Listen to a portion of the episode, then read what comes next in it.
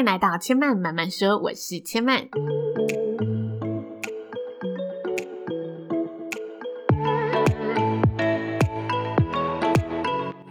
目前频道在 iTunes Store、Spotify、Google Podcast 都听得到。喜欢的朋友，欢迎帮千嫚订阅并留言评论，让更多人可以认识千嫚慢慢说喽。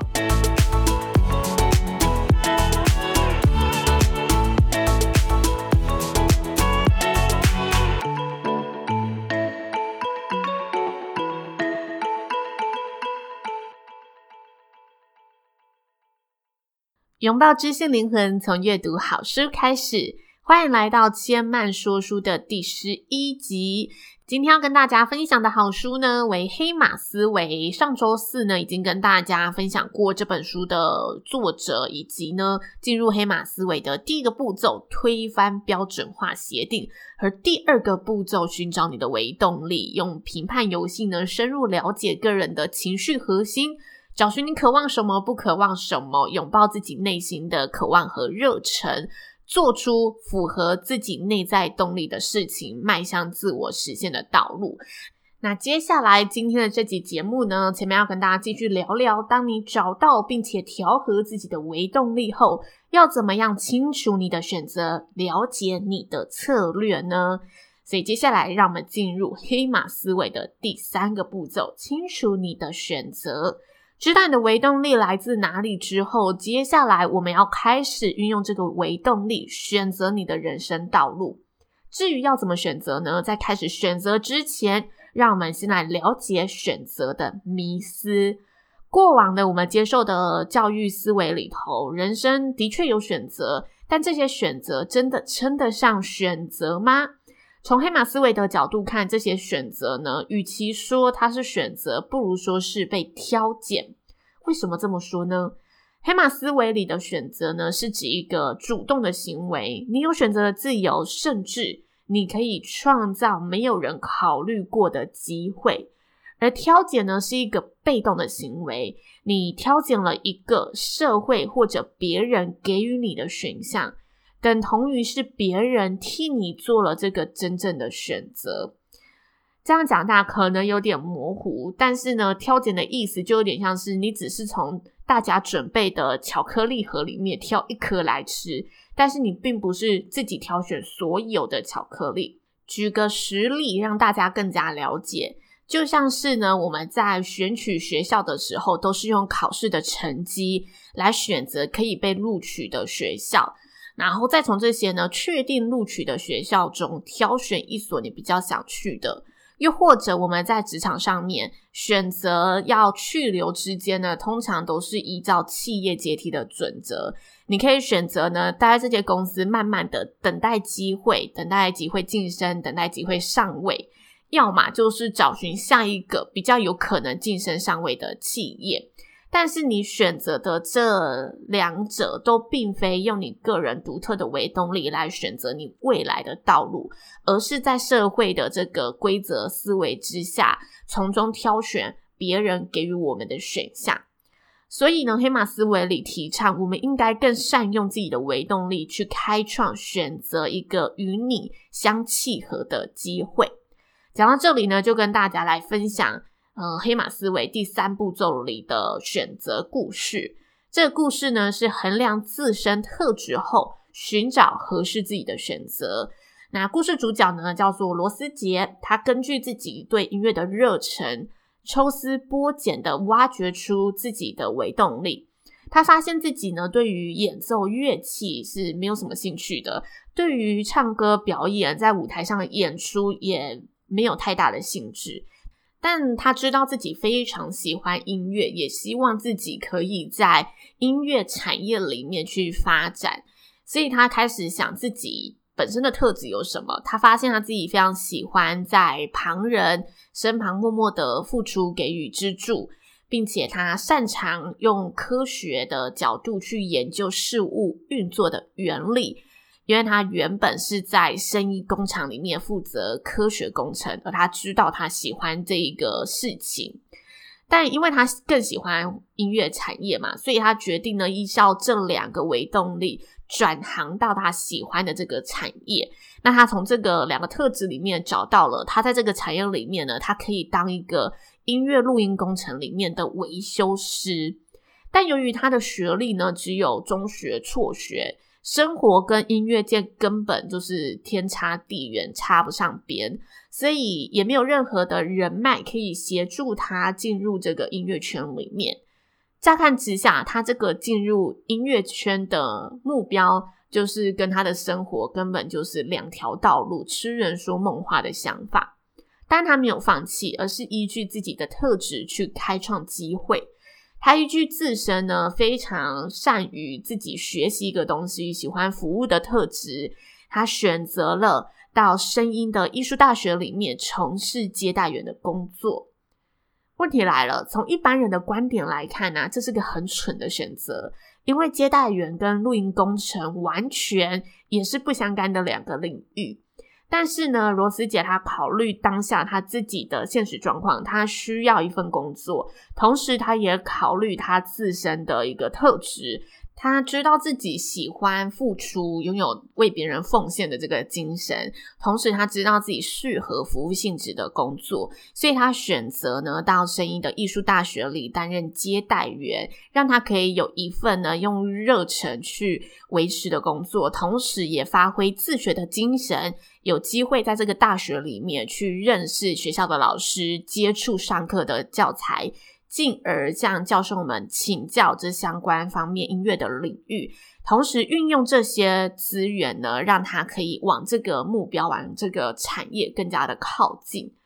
也许身旁的其他人看着罗斯杰的选择，会觉得这个计划好像绕得非常的远，有点不着边际。但他却很清楚自己的处境和为动力，清楚自己需要这份赚钱的工作，清楚自己对于音乐维修的渴望，清楚自己拥有的那一个自学的精神和把握。于是他全权的衡量之后，选择了这个适合自己的计划去做实现。那罗斯姐呢，也靠着自己的这个计划，一步一步的边工作边使用学校的这些资源，让她对录音工程拥有了基础的认识。接下来，他下一个计划就是找寻相关的工作，从实习生里面呢做起，慢慢的，公司里面的长官看到他的热忱和才能之后，他成为了许多知名乐团和歌手的维修师。接着呢，担任起录音助理，参与更多音乐制作的工程，实践了自己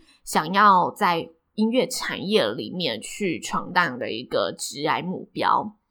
这是黑马思维呢，了解你的选择的一个故事举例。那千曼其实看完书中啊这一个章节，觉得书中提及的选择和条件，给千曼蛮大的一个启发的。我们在面对目标的时候，的确都常常处于从现有的选择中去选择，而不是选择主动的创造适合自己的选项，主动的去创造一些自己可以开发的机会。所以，当我们有了一个目标之后，我们会看，诶，眼前有没有道路或者资源可以让自己往这目标迈进。如果这时候眼前没有这个机会，我们就很容易局限住自己，觉得自己是没有其他的方法可以去达成这个目标，这个目标离自己非常的遥远。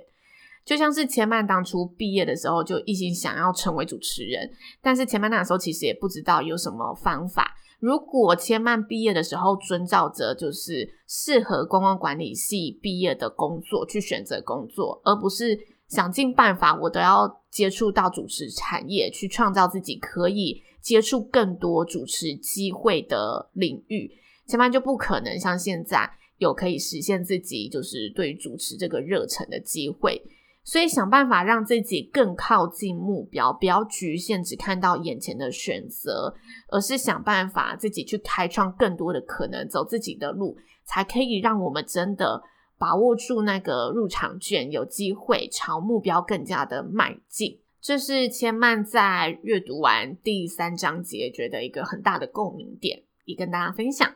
接下来跟大家分享黑马思维的第四个步骤：了解你的策略，了解你的强项本质。在标准化的教育模式里面呢，每个问题都会有一套最佳方法。就像数学的标准公式、职场的晋升制度。但这套最佳方法其实都是标准化思维下的一个产物，由上而下的制定出的方法，并不适用于每个人、每个个体。就是别人适合的方法，不一定是你适合的方法。因此，也许我们无法以那套最佳的方法做好，但我们有可能以别种适合自己的方法去做好那件事情。那要怎么找到自己适合的方法呢？就要从了解自己的强项本质开始啦。这里要跟大家分享的黑马故事呢，是侍酒大师的养成之路。侍酒师是一个呢，负责替高级餐厅拟定菜单，协助客人依照餐点和喜好选择搭配酒单的一个专业职位。而身为侍酒师呢，可以依照酒的外观和口味，就精准的判断这款酒是什么酒，并且呢，精准的知道每一款酒的独特风味。在外行人看来，会觉得哇，专业的侍酒师就像魔术师一般。拥有那种浅尝一口就可以知道这个酒是使用什么原料，然后它是来自哪里，这个原料的产地又是什么，年份又是什么，并且很懂得呢，怎么样把这个酒香这款酒的历史背景描绘得栩栩如生。